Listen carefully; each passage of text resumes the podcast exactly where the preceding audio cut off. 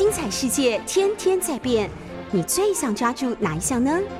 跟着我们不出门也能探索天下事，欢迎收听《世界一把抓》。早安，各位，我是杨永明，一礼拜一次在这里为各位这个讨论相关的新闻哈。我现在一个礼拜只剩这一次了，我想想有一点，嗯，不好意思。那虽然其实这个评论的时间时段还是不少，但是我自己单独一个人这个为各位分享我的观点的，呃。只剩下这个礼拜一次了哈，想一想，刚才突然觉得，拍谁不好意思，那来我来努力。今天的标题各位看哈，英吉二十一啊，然后呢，以及波音七八七，这怎么回事？Well，就是这个礼拜啊，这个礼拜的最重要跟两岸关系、台海议题有关的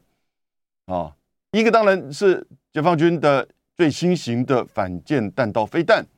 另外一个是美国波音的这个广体中型的客机，这两个怎么会有关系呢？关系可大的，那这就是现在中美在台海、台湾议题上，你看到的这种拉锯跟背后的这种发展还有利益，哦，那可能各位对这两个。新闻上大概有些理解，我来简单说明一下。那我们再进入到，我觉得现在整个中美之间呢，呈现的这种叫做权力移转，或者是权力消长啊。然后在这个概念之下，其实最简单哦，当两个大国权力越来越接近的时候，哈，哎，那个冲突、那个战争就发生的可能性就越越高。那权力反而不平均的时候。呃，一大一小的时候，不会发生什么冲突或战争，啊，这个听起来好像是理所当然的，但是这个也是我们国际关系理论呃长期在建构的一个模型哈。那现在中国跟美国大概在 GDP 已经是七成到八成之间的这个差别了，预计到二零二八、二零三零就可能会超越美国，成为世界大第一大的经济体中国大陆。这个时候你就看到依据那个。权力移转的理论哈，当这个崛起的国家接近霸权的八成到超越两成的范围之内的时候啊，哦，那个战争就很多了。过去历史都是如此。那中美之间会不会发生战争呢？现在开始啊，其实老早已经开始了。没有烟消的战争，那个贸易战、科技战不是已经开打了吗？但那个是没有烟消的。那你现在看到在俄乌战争。的过程当中啊，这两大国也开始在做竞逐，或者是美国也透过这样子的一个俄乌战争的场域呢，进一步去去压压缩啊，或者是去挤压，或者是呢去切割划分中国在这个俄乌战争当中的立场跟地位，要把它变成一种支持俄罗斯的，就是说。这种从犯的这个角色，但不管怎么样，在台海的议题上，其实是持续的进行的。中美之间的这个竞争跟就是说对抗，那我们台湾当然也是个角色了。哦，当然这个角色只是半个角色，跟随着美国民进党政府。可是呢，在过去这这个两个礼拜左右的时间，哈，我等一下为各位整理，其实。中美之间在台海的竞逐还是持续的，很激烈的。然后呢，我的感觉，美国越来越有一点想要拿台湾来扳回一城。什么扳回一城呢？因为在这个过程当中，你看到一些啊，慢慢的这个地缘跟就是权力的移转上面，天平几个事件都比较倾向北京，所以呢，要。美国希望当然用别的方式。五月份当然拜登就要来，他就要来扳回一城。但是这个过程当中，台湾这个议题还是很重要。先讲这两个标题我提到的这两个事件呢，应该是说英吉二十一这个是这个礼拜解放军公布的一个画面，从这个动五五哦，也就是中国大陆解放军海军万吨的大型反这个应该是说飞弹驱逐舰啊，它这个二零一七年第一艘下水，到现在已经有八艘了，中间有六艘其实已经正在服役，都是用一些城市的名称，大家听过的，像是南昌舰。那在去年的时候呢，其实南昌舰还跟俄罗斯做这个。海上的演习，那中间呢，还到了日本这个青森县跟北岛北海道之间的金青金海峡去，哎，穿越绕日本一圈。这个零五五的飞弹驱逐舰呢，它前面有那种垂直的，就是飞弹发射坑啊，那个前面大概六十四，后中间后面呢大概有四十八，所以总共有一百一十二具，所以它就是可以。垂直的发射，哦，就是飞弹，弹道飞弹。那当然有各式的。过去大概它所装载的都是叫做鹰级，鹰是老鹰的鹰，然后呢，攻击的击，十八的这个弹道飞弹，哦，反舰针对这个就是舰艇的。但那个这个鹰击十八其实已经是够厉害了，啊，但是呢，这个鹰击二十一这礼拜公布的这个画面，那就。有一个更进一步的发展。简单说，大家想到二十一，它就是东风二十一 D 啊，这个反舰弹道飞中程弹道飞弹，这个就是说，呃，发展出来的就是这个舰射版或者是空射版。舰射就是从这个军舰上面，空射呢，大概就是从轰六 N 的这个战略轰炸机。哎，这个礼拜这两张照片都出现了，那。这个鹰击二十一哈，大概是东风二十一所延伸，长度从十点七米缩短到九米，然后呢，直径从一点四米缩短到零点八五米，零点八五米刚好是这个动动五五这个驱逐舰呢，呃，它的这个发射坑当中可以发射的这个这个这个大小。重点是它是射程呢一千到一千五，那航空母舰的大概航这种。就是说，防御的范围大概是在一千公里范围之内，所以它可以在防空母舰的防卫的范围之外发射去，而且是就是超高音速，超高音速，它可以像弹道飞弹一样，然后从下从天而降，它也可以啊，这个比喻不知道这么正确，像打水漂一样，但不是真正的打水漂，是接近海面的，就快速的接近到要攻击的对方的这个船舰。所以这个其实，而且它这个尾端的这种加速哈，数字是说它可以到七到十音速，那已经是很不得了，那基本上是拦不住了。有现在的这些这种反飞弹的这些体系哈是拦不住的，所以这个就表示什么？这是简单的说，这就是反舰哦，反军舰攻击军舰以及区域拒止。也就是在这个区域，在战争当中所划定这个区域，防止别的国家哦或敌人的这个军舰进入的这样一个最重要的这个武器——鹰击二十一。那个鹰击二十一现在这个发展，其实就等于是在未来，如果台海发生战争，这个美军来协助台湾哦的军舰的进入这种区域拒止，就有一个就是说。啊，从东风二十一 D 发展过来的反舰的弹道飞弹呢？这第一个。那当然，各位你看，它也在挂的那个轰六 N 哈，轰六 N，轰六是一个战术这个轰炸机哈。当然，这个历史它的年代比较历史比较久啊，但是呢，相当有这个型号非常多。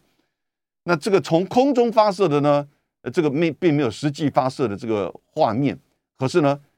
从舰艇零五五啊，动五五上面发射的已经有实际的画面。好，这个是解放军海军在针对，就是说中美的这种区域拒止哈，或者是台海作战啊，所发展的最新的这个武器。同时，我再补一点呢，呃，因为四月二十三号吧，是中国大陆的建军节嘛，本来那一天应该是。号这个一直以谣传说中国大陆在的第三艘的航空母舰要下水了，但是我猜想可能是因为上海的这个疫情的关系哈，哦，然后呢，他就现在拖延。可是那个时间点呢，中国大陆就公布了一个画面，那个是在第一艘中国大陆航空母舰这个辽宁舰上面的一些不同这个职务的官兵的访问的画面。这个这个宣传片哈，他到最后他说，哎，又接个电话说，哎呀，三胎呀，用这种方式告诉你。第三艘中这个中国的航空母舰要下水了，应该就是在今年之内嘛。那三胎要生的，就表示说那，只有你想想怀孕只有十个月嘛，是不是？所以就表示今年之内啊，他们预预称这个预估说可能是八月一号了。但是这个第三艘航空母舰下水，就表示另外一个新这个不同的这整个第一岛屿链到第二岛屿链之间的这个变化哈。那波音七八七是什么？那怎么去跟鹰击二十一来去比较？一个是民航客机，一个是这个反舰飞弹，对不对？波音七八七，我们现在在台湾这两天当然很热门啊。那就是美国有一团六位、五个参议员、一个众议员的访问团，在这个四月二十四号的时候到台湾来。然后呢，那个是川普的好朋友，来自于南卡的，叫做格姆汉，哦，Lindsey Graham。然后呢，他就当在台湾这个这个做了很多的这个，就在跟蔡英文见面的时候呢，以及在跟外交部这边吃饭的时候，他做了很多的这些评论。他说他被媒体问呢，哎，你会不会为台湾而战？然后说我们会为价值而战。哦，那当然没有直接回答，可是呢，就等于是说表达对台湾的支持。我个人的推论，他来这边在那个时候哈，我的推论是因为之前不是。美国的众议院的议长要来台湾，Nancy Pelosi，后来他被确诊嘛？他他被确诊，你没没听错，我是这样讲哦，因为他突然见了川普，呃，见了拜登之后，他就对外宣布他确诊了。那三天之后他就好了，那拜登从头到尾都没事，所以我觉得他是被确诊，那就没有来了。那取消没有来之后呢？那当然就由这六位参众议员来，你要知道。五个美国的参议员一起来到台湾，这也不算是个小事哈。过去这样子的记录并不是很多的。那来表达对台湾的支持，哎，走了。我看那一波来的这个台湾的媒体，这个宣传方面各也做的很大啊。而这两天发现到了，这也是我的失误。我看了这些新闻稿的时候，我没有跑到总统府的英文的新闻稿去把它从头比对一下。我以后一定会这么做，因为总。总统府发的英文的新闻稿跟他的中文新闻稿，哎，不一样。英文新闻稿，因为他会把蔡英文总统所讲以及几个参议员所讲的话，都把它讲这个列出来，在这个他们的会面当中，那不能乱写啊，因为人家参议员讲的东西，人家会看呢，A I T 会看呢，哎，他讲的东西你怎么没有记？尤其重要的这个内容，所以那个不能漏掉，在中文稿。他就漏掉了，删掉了，那当然是刻意删的。漏了什么东西？格姆格姆汉就说，希望台湾尽早购买波音七八七，二十架，价值八十亿美元，新台币大概两千五百亿以上。因为华航都是用的是空中巴士，欧洲的。那但是有一些租借跟这个过去购买的，哎，年龄差不多到了，要到更新的，也许这个时间点，哦，不确定什么时候。但是呢，他来推销，为美国议员来推销波音，因为波音在南卡的这个厂制造，而且它的这个引擎呢在 Ohio 制造，所以那个 Ohio 的参议员也来了。美国的参议员来推销他们州里面的这些这个大型的，哦，这个。从军火到客机到农产品，这是尝试了，那没什么。那当然，当他们这样子来的时候，其实没有一个国家不给他们面子的，一定多多少少都会买。哎，美国是第一强权嘛，所以媒体把这个事情一报道出来，两个议题，第一个是他来，他来是来卖卖东西的，哦，当然目的之一啦，不是那么的单纯的。所以，单纯的是我，美国的官员议员来哪一次，不是背后有在推销什么东西吗？对不对？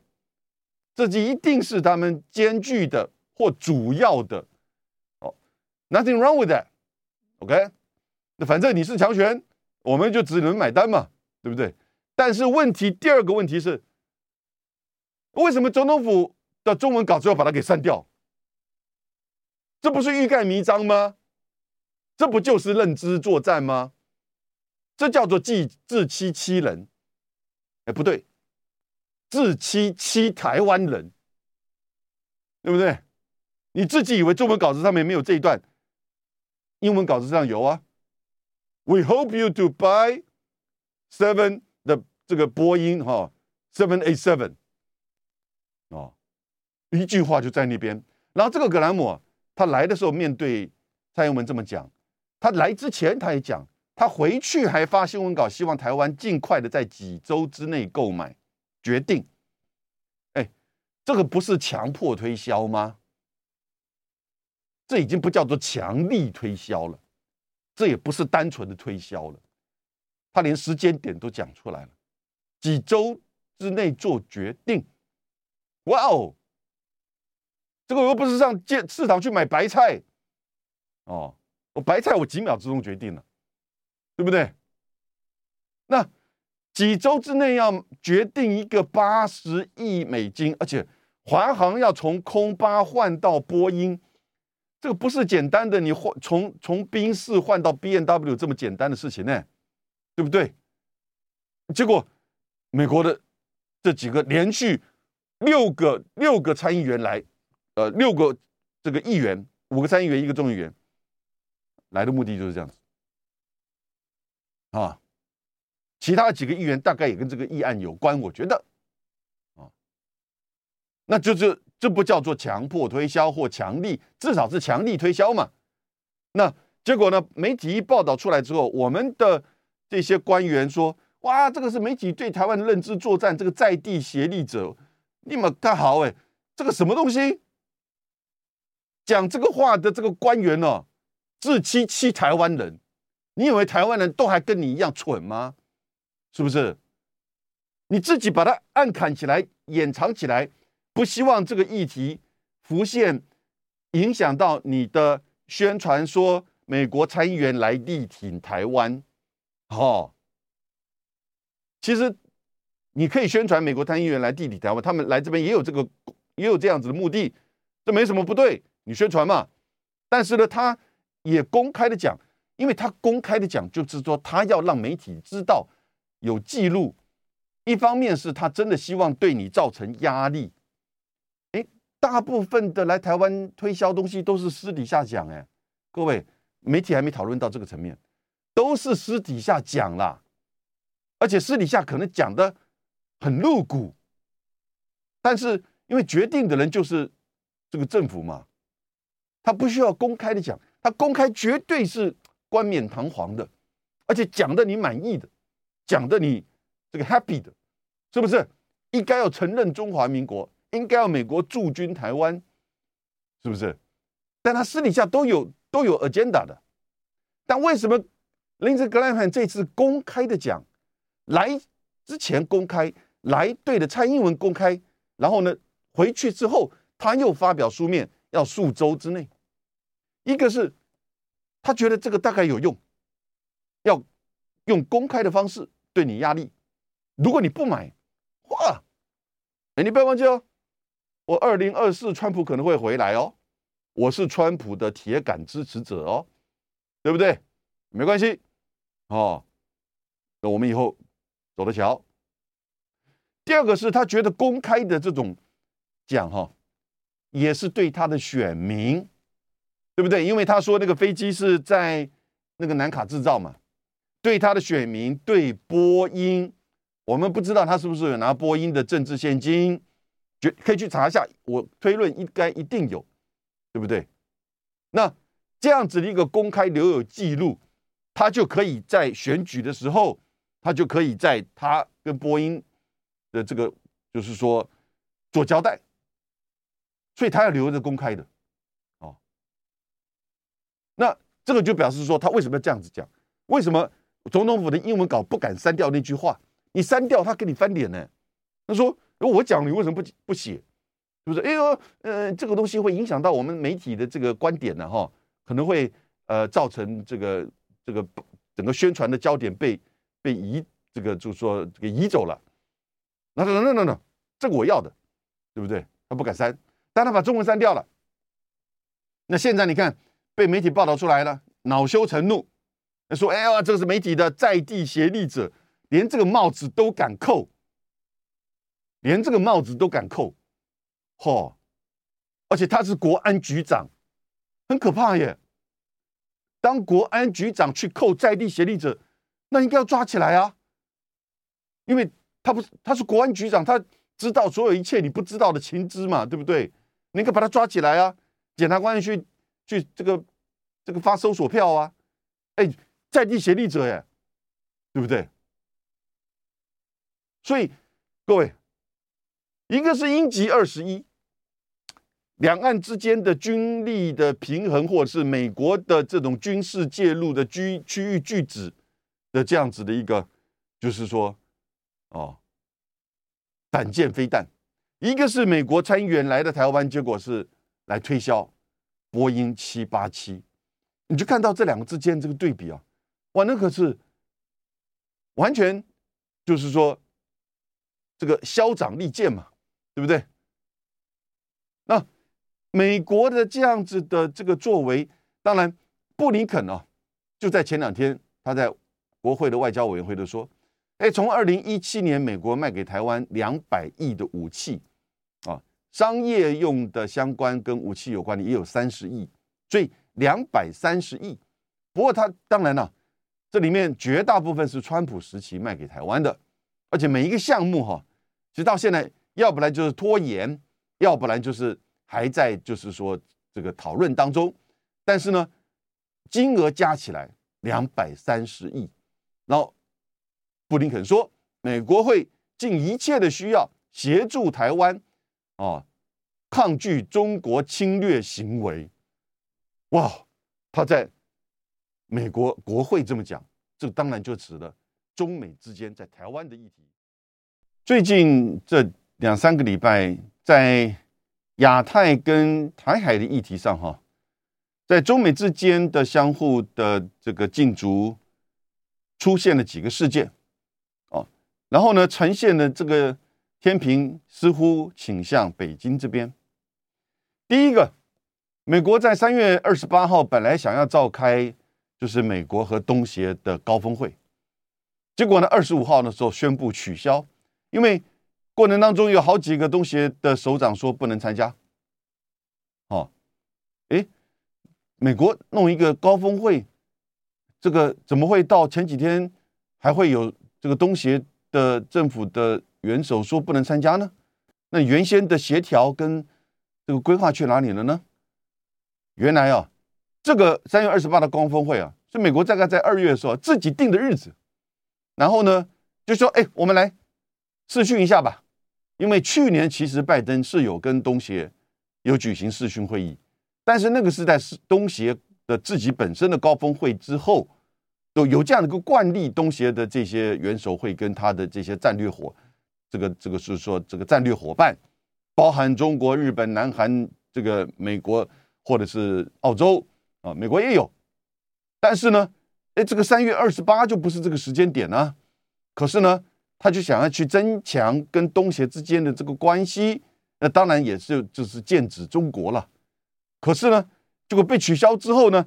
呃，中国大陆外交部就在三月二十八号，本来应该是举行这个中国东协、呃美国东协高峰会的。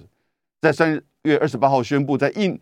印尼、泰国、菲律宾、缅甸四个国家的外交部长将会在三月三十一号跟四月三号先后的前往安徽屯溪和中国大陆外交部长王毅见面。哎，你看这个事件就显现出东南亚的这个态度哈。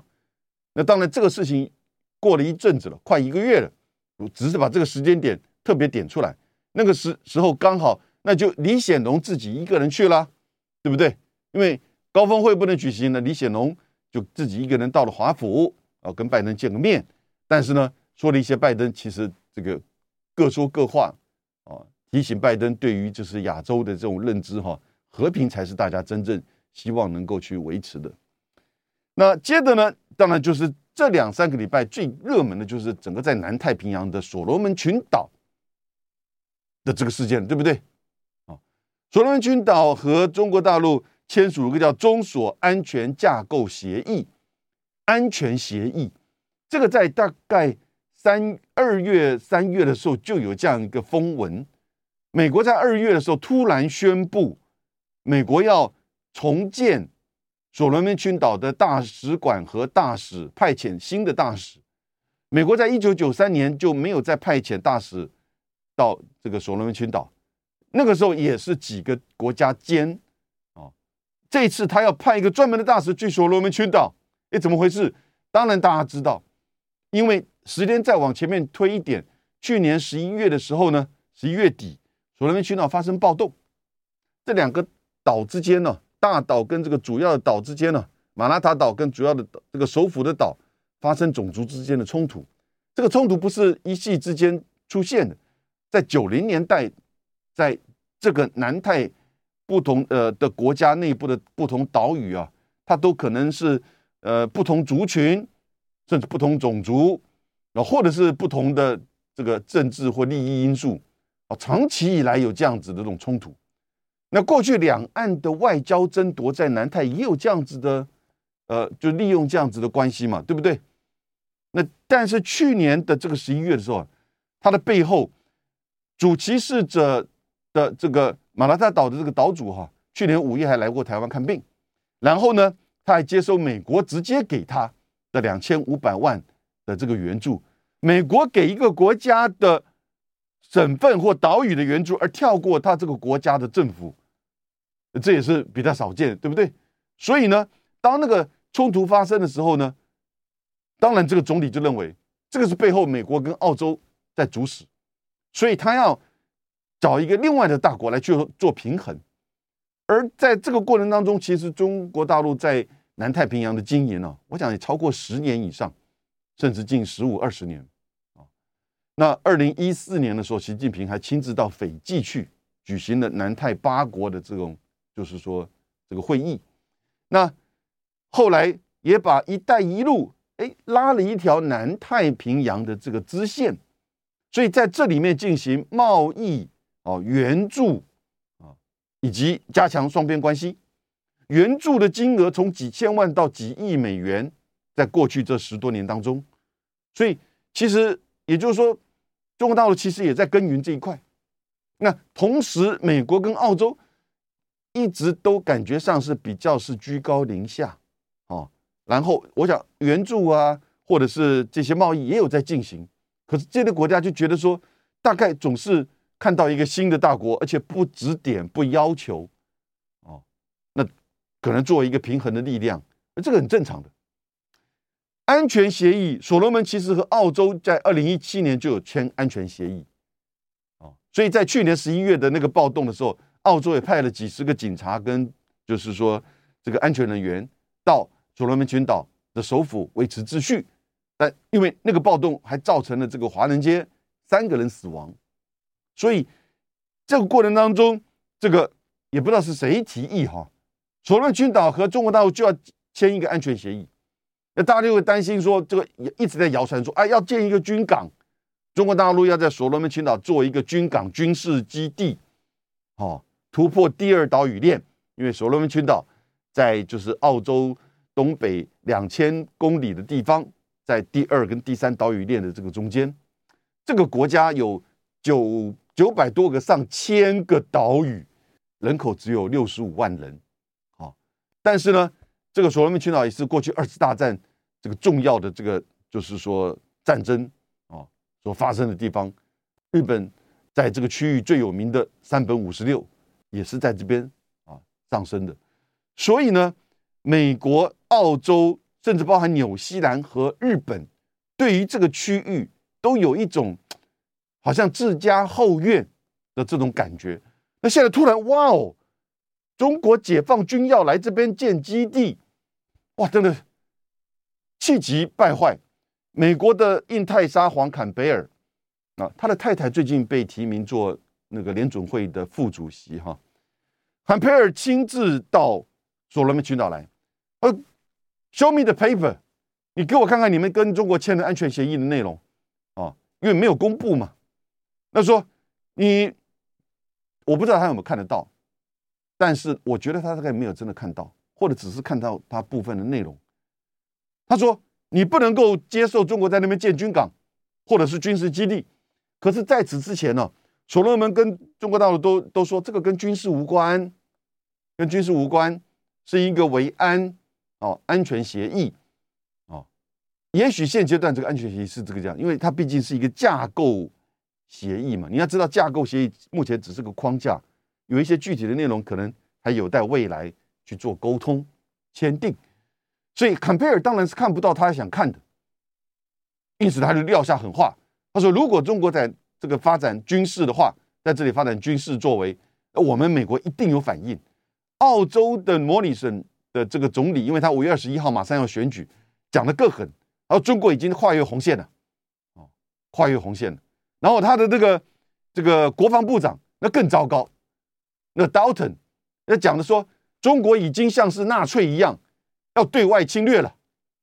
哇，他这他这个话之后，他讲出来啊，马上被澳洲的媒体啊群起攻击，根本是在邀战嘛，根本在贩卖战争。然后澳洲的国防部长，所以你就看到这个议题哦，西方的这种气急败坏，那以及就是说这个，特别是美国跟澳洲，不过这里是一个事现实面。经过了十多年的经营，我觉得当解放军的发展，我们刚刚讲到鹰击二十一号、动五五都已经有八艘下水，对不对？然后呢，这个。相关的这个第三艘航空母舰也准备要下水，所以它也不可能三百五十六艘啊，三百五十五加一嘛，加那个航空母舰，第三艘航空母舰都挤在第一岛屿链排排队吧？他一定要去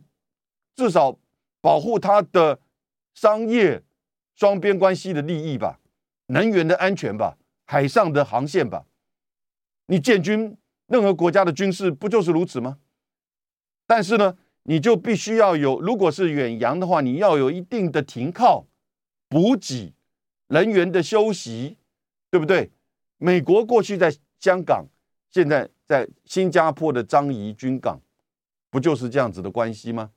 这个樟宜军港不是美国做的，但是呢，美国的军舰可以停靠，可以补给啊，官兵可以上岸。类似像这样子的，我觉得未来势在必行呐，势在必行。不管是南太还是印度洋，中国大陆在印度洋这边、阿拉伯海这边哦，那就是那个吉布地。不，那个吉布地，呃，最早是因为反反海盗，现在也是主要这个任务。可是同时也有法国、美国、日本的这个基地在吉布地，哦，所以也没有什么太特殊。可是。这个，当我们看到中国海军的发展的时候呢，美国的这个报道就是说，你看他已经在海外有这个怎么样的海军基地，美国自己大家都忘记他在海外有八十多个这个就是类似的基地存在哈，所以这个是你看第二个我们谈到的所罗门群岛跟这个中国大陆之间签署的中所安全架构，而使得美国就是说碰了一鼻子灰，也没有什么太进一步的这个就是说劝阻的这个效用。第三个哈，我们看到最近一直美国国内现在在吵的，那就是那个川普关税要拿掉了，各位还记得吗？从二零一八年的七月一号，呃九确实日期应该是九月开始，进行对中国输往美国的商品科关税高关税，那后来将近有百分之六十的中国输往美国的商品，平均大概科。十九点三趴的税，哦，那现在这个这个税呢？你你看高了将近两成。早期的时候还是可以中国的这个出口商或美国的进口商来去吸收，现在完全就转嫁给美国的消费者。而中美之间的贸易关系只是持续的深化，也就是说，美国人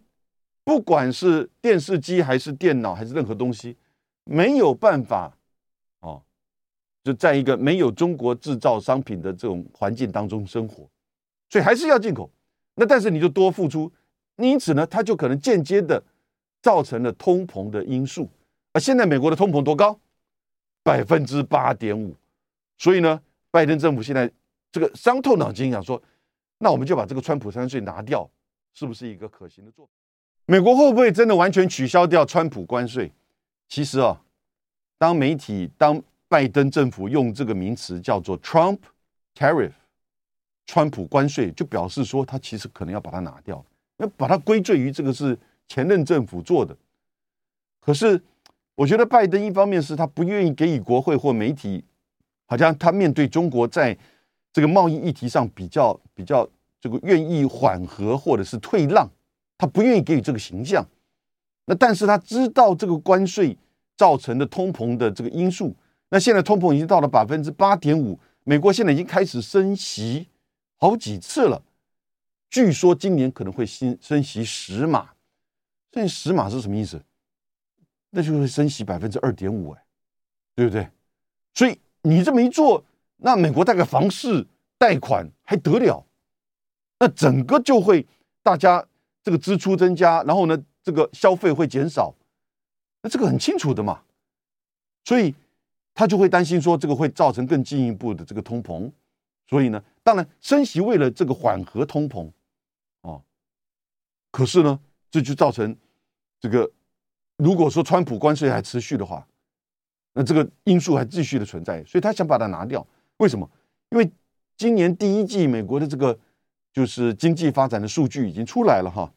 美国的这个第一年第一季的国内生产毛额 GDP 较去年同期去年同期衰退百分之一点四，较去年的第四季还负成长百分之零点四，好，所以整个经济现在是衰退当中，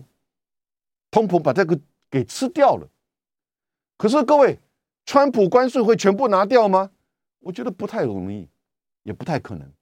其实之前就已经哦宣布把大概三百多类的这个关税啊这个做降低，因为他是用这种所谓跟美国的业界的去这个了解哦座谈之后，发觉到有一些项目可能他必须一定要进口中国大陆的，不管是这个原料、半成品或者是这个产品本身，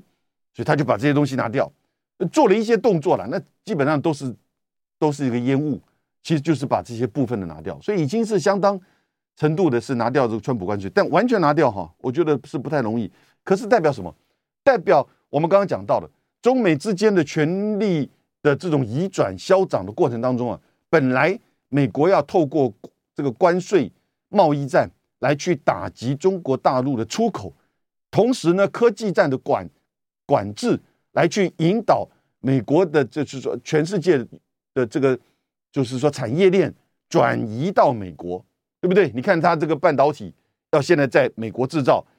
这个 Intel 在 Ohio，台积电跑到了 Arizona。可是张忠谋在上个礼拜讲了一个大白话，他说根本在美国做这个就是半导体的这个晶圆的生产是根本是走不通的，因为美国的人才太贵，而且呢有不像台湾的这边的这些能力。有那样一个吃苦耐劳，哈，愿意学习，因为过程当中事实上是这是很单调、的、很长期的。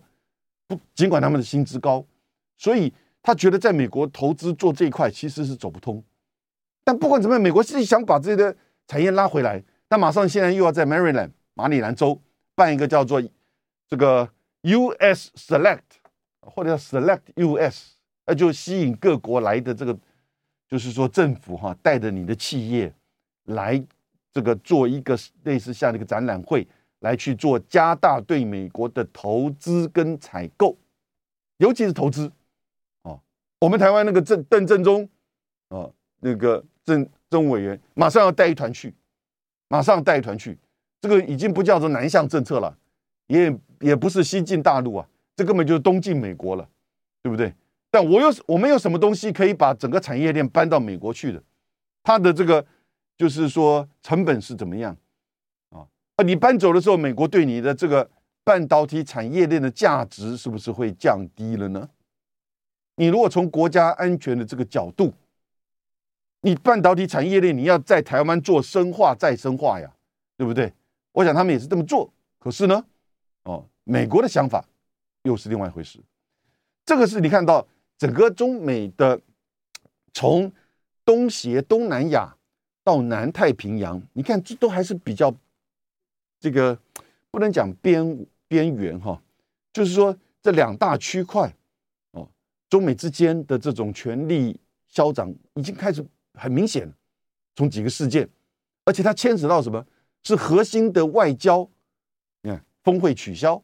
但是呢，外长去中国，然后呢，核心的地缘安全的利益，中所安全这个框架协议，你再怎么劝阻都拦不住哦。那这个背后当然是什么因素？是背后我刚刚讲的，是很长一段时间哦的这种耕耘跟贸易的成长嘛。我大概在别的地方讲过。你知道东南亚跟中国大陆的贸易关系、贸易额的成长是怎么样的变化吗？西元两千年的时候，二十二年前，中国跟东南亚的贸易四百亿美金。隔一年，朱镕基提出来了中国东协自由贸易区的协定的概念，到了二零一零年就正式的开始生效。哦，在这个之前，中国。也用早期清单的方式，让许多东南亚的这些农产品啊，提早进入到中国大陆享有就说免关税的待遇。二零一年开始做到二零一二年，中国东协的贸易额达到了四千亿，各位十倍，四百到四千，在十二年之间，从二零一二年你就看到。东南亚也跟不同的国家在签署，就是这个 FTA，然后呢，从二零一三年开始，哦，在推动讨论 RCEP，二零一七年正式开始谈判，二零二二年今年的一月一号，RCEP 啊正式的开始生效。那这里面涵盖的不只是东协十国，中国、日本、韩国、澳洲、纽西兰、印度退出，啊，那去年。二零二一年，我刚刚不讲，两千年是四百亿，二零一二年是四千亿，中国跟东南亚的贸易总额，你知道去年二零二一年是多少？八千亿，正确的数字应该是八千五百多亿，又增加了四千多亿，对不对？你如果是东南亚的国家，你怎么看你跟中国大陆的贸易关系呢？相互之间的互动呢，对不对？而这个过程当中，东南亚发生不管是政变还是任何的这种议题，哦，你看到彼此之间相互合作的关系是怎么样？他是不是很遵循的东南亚主张的不干涉原则，不介入到他国的内政，但是呢，共同安全、合作安全的这个概念？相互的利益的更深入的结合。过去啊，在两千年之前，九零年代，中国大陆和东南亚根本是这个经济结构的竞争者，都都在寻求这个来自于亚洲四小龙或美国、欧洲的这种同样的投资，做电视机呀，做什么之类的。现在中国跟东南亚已经变成一个连接在一起的亚洲产业链。哦亚洲产业链，所以这个就是说，呈现着我讲的是在解释为什么会发生美国居然跟东协这个高峰会取消了，而东协还是愿意去中国大陆。那南海为什么南太平洋为什么会有这样子的发展？这是背后很多有比较深刻的国家利益的因素。在今天的乌克兰战争的发生的过程当中，国家利益的思维不是最核心的吗？对不对？哦所以你就不会觉得太特殊了。那当然，你这个时候就看到，同时另外一个层面是什么呢？当美国布林肯就觉得这样子的一种权力消长的时候，你怎么样把台湾哈？因为五月份他要展开他新的印太战略，布林肯说他会做个演讲，会展开对中政策啊，然后呢会推出印太战略，以及拜登呢会到这个韩国跟日本召开四方安全对话。焦点又会回到亚洲，回到中美的这个对抗竞争，台湾当然哦，美国华盛顿希望说能够在台湾议题上扳回一城，在整个中美的权力移转啊跟消长的过程当中，所以呢，布林肯就这个在二十六号，你看就是这个前天呢，大前天，就说他在他说要确保台湾能够抵御中国大陆的侵略行为。美国政府决心要确保台湾拥有一切必要手段，特别是强化台湾的不对称的作战能力。同时呢，你看到他讲说两百亿美元要协助台湾，哦，当然另外一个事件，哦，就是在二十六号的时候，二十八号的时候，美国的众议员投票四百二十五赞成，零票反对，要求美国的行政部门。协助台湾在 WHA 世界卫生大会取得观察员的身份啊，所以在军事上、外交上又来了，要扳回一城。